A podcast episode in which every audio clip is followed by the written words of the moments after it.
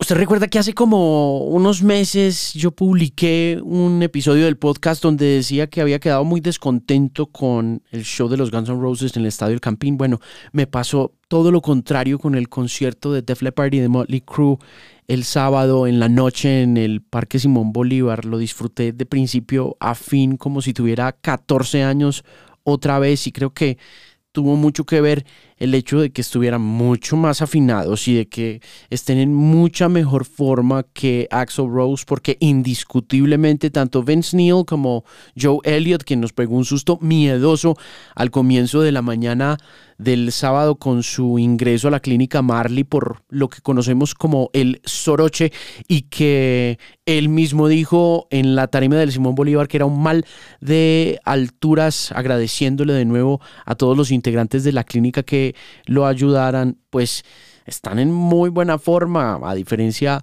de Axel Rose. Y si bien las voces no son las mismas, porque es que el paso del tiempo es inevitable, sí como que se ayudan entre ellos mucho mejor que los Guns en tarima. Pero al igual que me pasó con los Guns N' Roses y que estoy seguro que a usted también le pudo haber pasado, pues la avalancha de recuerdos que se le vienen encima a uno cuando uno está al frente de bandas que lo acompañaron a uno en la niñez de manera tan especial es enorme. Y esa avalancha puede generar varias reacciones. Una de ellas es pues que uno se pone a brincar y a gritar y a cantar y eso fue precisamente lo que yo hice durante las horas en las que estuve al frente de estos dos gigantes del rock, del hard rock, del glam rock, del heavy metal, como usted los quiera denominar, como usted los quiera llamar y no podía dejar pasar la oportunidad de arrancar la semana diciendo que fui muy feliz.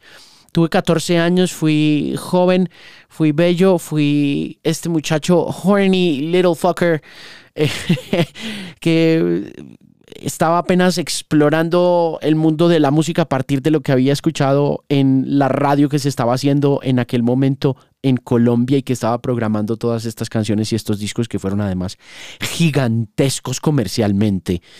Eh, gracias en particular a la radio y en los Estados Unidos a MTV, pero pues a mí me tocó Hysteria y me tocó Dr. Feelgood en un momento en que apenas estaba como acercándome a la radio y estaba viendo a los 12 o 13 años de edad que ese iba a ser el camino que iba a tomar. Hay varias canciones de ese repertorio que se tocaron ayer y que fueron súper importantes para mí en ese camino de la exploración del rock and roll que mm, era bien glossy, ¿no? Y que se nota en los repertorios, en particular del álbum Doctor Feel Good, que se tocaron muy bien ayer los Motley Crue y pues con Hysteria de Def Leppard. Pero entonces me llaman varias cosas la atención y una de ellas puntual es el poder que tenía la radio en aquella época y la forma como ese poder que tenía la radio en aquella época sigue siendo súper importante para los asistentes a un concierto a recordar esos momentos de hace 35 o de 40 años, porque también siento que todo era mucho más fácil en términos de los gustos musicales que hoy en día están regados como por todas partes y si bien hay fenómenos grandes de reggaetón y de urbano pasando que uno siente que son muy parecidos a la manera como a uno le vendieron ciertos productos o ciertos artistas como los Guns N' Roses o como Michael Jackson o como Motley Crue o como Def Leppard, de todas maneras, no hay mucho de dónde escoger eh, que no ayude a construir esta emoción que significa para uno estar viendo esa canción en vivo que hace 30 años era lo que uno escuchaba en la radio, como Doctor Feel Good o como Same Old Situation o como Home Sweet Home, que fue este momento tan especial en la mitad del concierto de Motley Crue, donde ellos pasan del repertorio pasado, del Too Fast for Love, del Girls, Girls, Girls, del eh, Shout at the Devil, al, pues obviamente, el disco de transición que fue Theater of Pain, y más adelante, pues a a ese disco que fue Doctor Feel Good, que ayer sentía yo nuevamente volviendo a lo glossy, a lo brillante, a lo glamuroso que es ese disco, a pesar de lo cochinos que eran los Motley Crue en sus letras y en sus actitudes y en sus formas de ser, que Bob Rock simplemente fue un genio demasiado grande a la hora de poner a brillar literalmente a estas bandas en los oídos de uno, porque los Motley habían sido muy glossy en los discos anteriores. Ellos en, en Girls, Girls, Girls ya sonaban supremamente sofisticados para los rufianes que eran verdaderamente. Y creo que Bob Rock tiene mucho que ver en esa forma como Dr. Feel Good se queda con la atención de un público que no necesariamente entendía el rock and roll como esta fuerza transgresora y rebelde, sino que lograba meterse como a las corrientes comerciales a través de ese brillo que le da rock a sus producciones y que tiene un impacto casi que inmediato luego del éxito rotundo de Dr. Phil Good a nivel comercial en lo que había hecho Metallica hasta ese momento, ¿no? Recordemos que Metallica grabó después el eh, álbum negro con la producción de Bob Rock que había hecho el Dr. Feel Good. Y creo, creo, Juan Keys de Radioactiva me dijo alguna vez que la razón por la cual contrataron a Bob Rock en Metallica era porque tenían ganas de sonar parecido. Entonces sí fue un momento bien especial cuando hacen el Home Sweet Home. Antes de eso habían hecho un, un medley impresionante con canciones que hemos escuchado en varias ocasiones en nuestras vidas, unas más que otras, unas son más familiares que otras. Una de ellas es Rock and Roll Part 2, que es esta super canción famosísima por la bailada de Joaquín Phoenix bajando las escaleras en esa película de The Joker. Creo que esa referencia pues nos ayuda a entender un poquito la importancia de Rock and Roll Part 2, pero pues Rock and Roll Part 2 es esta super canción de glam rock de finales de los 70, comienzos de los 80, que para ellos representa como un referente muy contundente, una influencia muy grande. Hicieron Blitzkrieg Bob de los Ramones, que también fue un momento bien especial. Anarchy in the UK, que no puede ser más Sex Pistol y más Motley Crue al tiempo, y es una cosa que nos puso a gritar. Y ya después de eso arrancaron con. con con Home Sweet Home y se mandaron con todos los éxitos, ¿no? Con Girls, Girls, Girls y... En fin, eh, siento yo que todo era como mucho más fácil para volver al asunto de radio que creo que me perdí un poquito.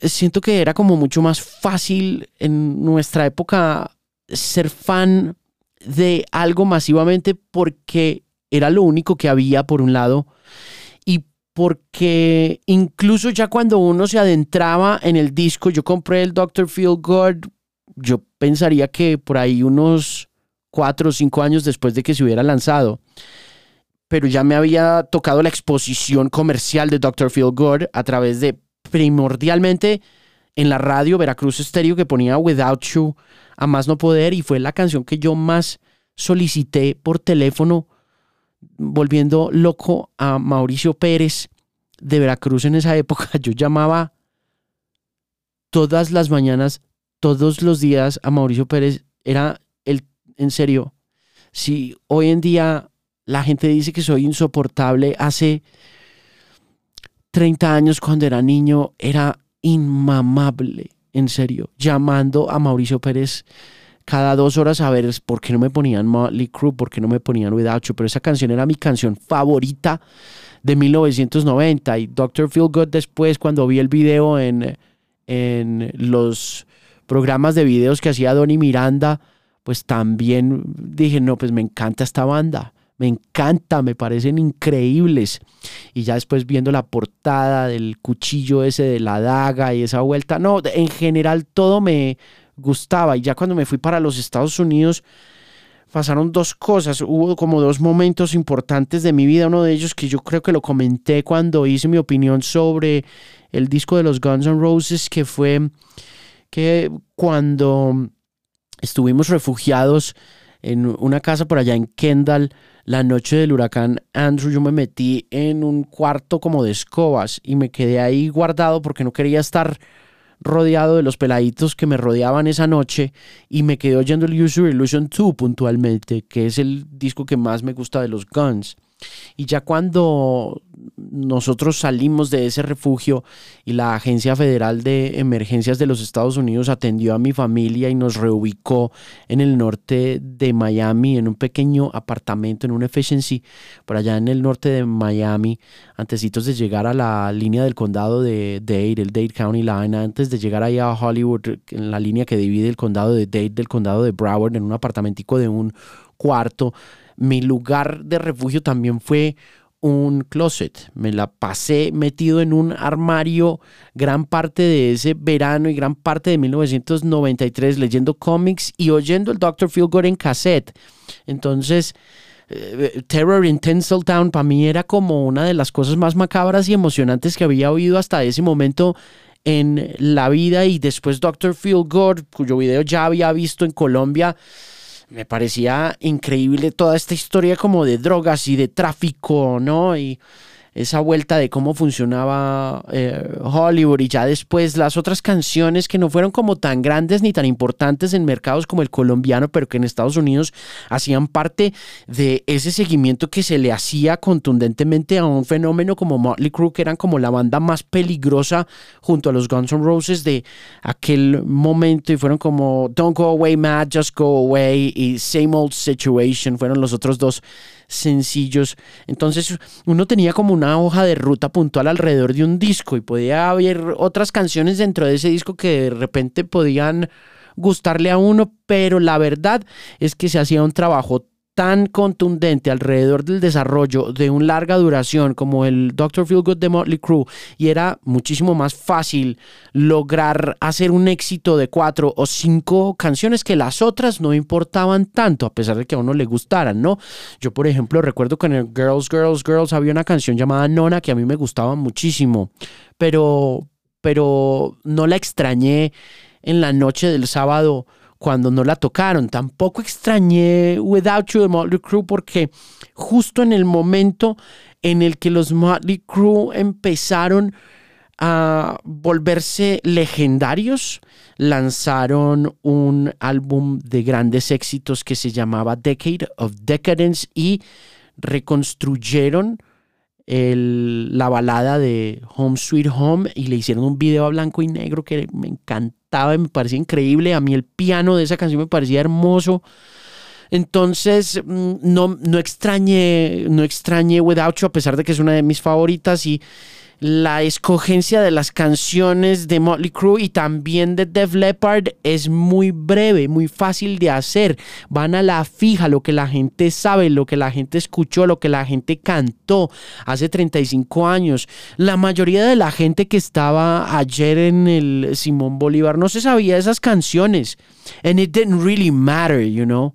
Nobody gave a damn whether you knew the songs or not because the fact is, you just understood the songs from a very passionate and deep and profound point of view, which is your teenage years, los años de la adolescencia que fueron como tan importantes. And it, it didn't really matter how you sang those songs last night. It was just about feeling the songs, you know. Pour some sugar on me. Love, cuando, cuando hicieron Love Bites fue como una de esas cosas surrealistas, you know. It was really fucking weird, man. Porque es que I've played that song on the radio for so long, probably like 30 years, and I've never really gotten tired of it. And I actually bought the vinyl a few years back, como hace como 5 o 6 años, me traje de Los Ángeles una versión que habían recién remasterizado el Hysteria. And it keeps on being this beautiful ballad Y todas esas canciones que son como melcochudas y melosas son tan significativas y tan importantes que ayer cuando sonaron esos primeros acordes de esa canción, yo a mí, I could only just watch the sky, man. O sea, como que escuché eso y I, I ran out of breath. Me quedé sin aliento por un toque y me tocó como buscar la luna en algún lado y estaba como en un cuarto menguante la luna por allá, eh, detrás del, de uno de los monitores And then, you know, I heard the, the, the drums, those deep, spacey drums que tiene esa canción. Porque es que esa canción parece hecha en una nave espacial. Es como una canción de rock hecha en, eh, en, en la Nostromo de Alien. Siempre sentí que esta canción era una devastadora historia de amor en el espacio exterior, medio terrorífica. Y todo lo demás, ¿no? Photograph, que también fue un homenaje a tantas décadas de rock and roll que han hecho los Def Leppard y uno veía a Joe en las pantallas y en la medida en que él iba cantando, iban apareciendo las fotos de todos, ¿no? De, absolutamente todos, incluyendo del guitarrista que se murió en Rock en Río. Y mm, that was really, that was really amazing. Eso fue muy heartfelt. Pero y si bien a mí me pareció muy lindo Def Leppard, lo de Motley sí me emocionó como yo jamás lo iba a esperar. Mi esposa me decía que no se sabía ni una canción y arrancaron con Wild Side. Y creo que la, el primer disco que yo tuve en mis manos de Doctor, de, de, de Motley Crue fue, fue ese disco, eh, Girls, Girls, Girls, que arranca con Wild Side. Y, y todos esos discos a mí me emocionaron y me aprendí todas las canciones, pero vuelvo al tema de que lo fácil que era consumir esa música en ese momento era, it was, it was amazing. No, no hay canción mala en esos repertorios. Creo que con Guns N' Roses pasa igual, pero la ejecución no fue tan buena. La ejecución de Axel, sobre todo, no fue tan buena. A Vince Neil no le fue tan bien, pero. Y, a, Joe también uno le siente, pues, que, que las notas son complicadas de alcanzar, pero lo lograron mucho mejor que, que Axel. Entonces, y bien, y, y, creo que también en la guitarra, John Five de Motley Crue es un, un regalo increíble de la vida para esa gente. Porque, ¿qué guitarrista es ese tipo? ¿Qué forma de abordar ese repertorio de otros con ese juicio con ese rigor, con ese respeto por la versión original y con esa pasión, agregándole un toque muy personal como virtuoso de la guitarra. John Five, para quienes no saben, pero estoy seguro que quienes escuchen este programa van a saberlo, fue el guitarrista de Marilyn Manson. Y si no estoy mal, eh, John Five es el que hace la guitarra de The Beautiful People y de, ¿cómo se llama la otra canción importante del, del Antichrist Superstar? Creo que es Tourniquet. Qué impresionante ese tipo ayer tocando la guitarra. Qué deleite, qué sabrosura. Además, otra cosa que pasa en esos dos conciertos que lo hicieron mucho mejor que Slash, por ejemplo, es que cuando les tocó hacer los solos, que son como esta parte esencial de los espectáculos de los 80. Uno lo ve en shows, por ejemplo, como los shows de Van Halen, después de que Van Halen grabó For Unlawful Carnal Knowledge, y también es un legado de Led Zeppelin. Este es un legado muy de Led Zeppelin.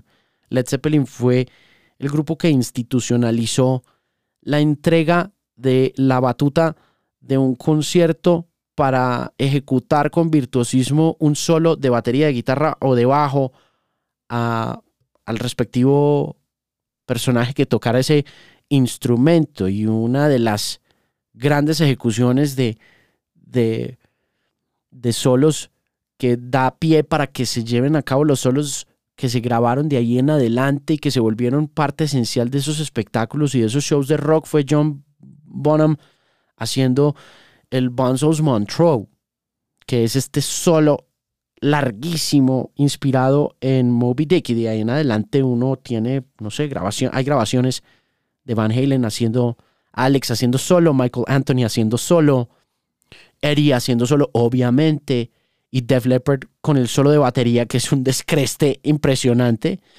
Eh, Vivian también haciendo solo, ¿no? Increíble. Y John Five, el solo de John Five, una cosa bellísima, una cosa increíble.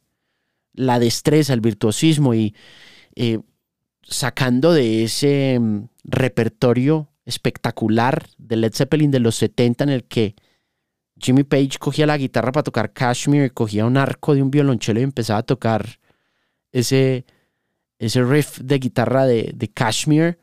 Así lo hizo John Five para ir cerrando el show con Kickstart My Heart, que no puede estar sonando mejor que nunca y que, repito, al igual que las dos chicas inflables y las dos coristas espectaculares y super mamacitas, fue regresar a una época de incorrección, de rebeldía y de poder guitarrero que uno siente que jamás va a volver, pero que all of a sudden it's just there in your face. You know, telling you that you're gonna be young forever. Diciéndole a uno que va a estar joven para siempre. Así que quería tomarme unos minutos para decir que qué putería de shows. Qué putería de shows y qué emocionado salí de ese espectáculo y qué bueno haber abierto la temporada de conciertos con estos mastodontes. No alcancé a ver a Kraken. Eh, no lo hice no porque no quisiera, porque amo a Kraken con todas las fuerzas del alma y me hubiera encantado ver el homenaje para Elkin, pero mi esposa estaba haciendo vueltas porque tenemos un viaje pronto para hacer y, no alcancé a llegar. Espero verlos en otra ocasión. Me encantó que Joe los hubiera mencionado. Joe de Def Leppard les dijo felicitaciones a Kraken y toda esa vuelta. Pero bueno, eh, esa, that's like my two cents on the whole Def Leppard and Motley Crue thing. Espero que tengan una buena semana. Por ahí hay otro podcast sobre solos de guitarra que estuvimos discutiendo hace una semana en Twitter. Les deseo lo mejor, les mando un abrazo enorme. Mi nombre es Alejandro Marín, su voz confiable en la música.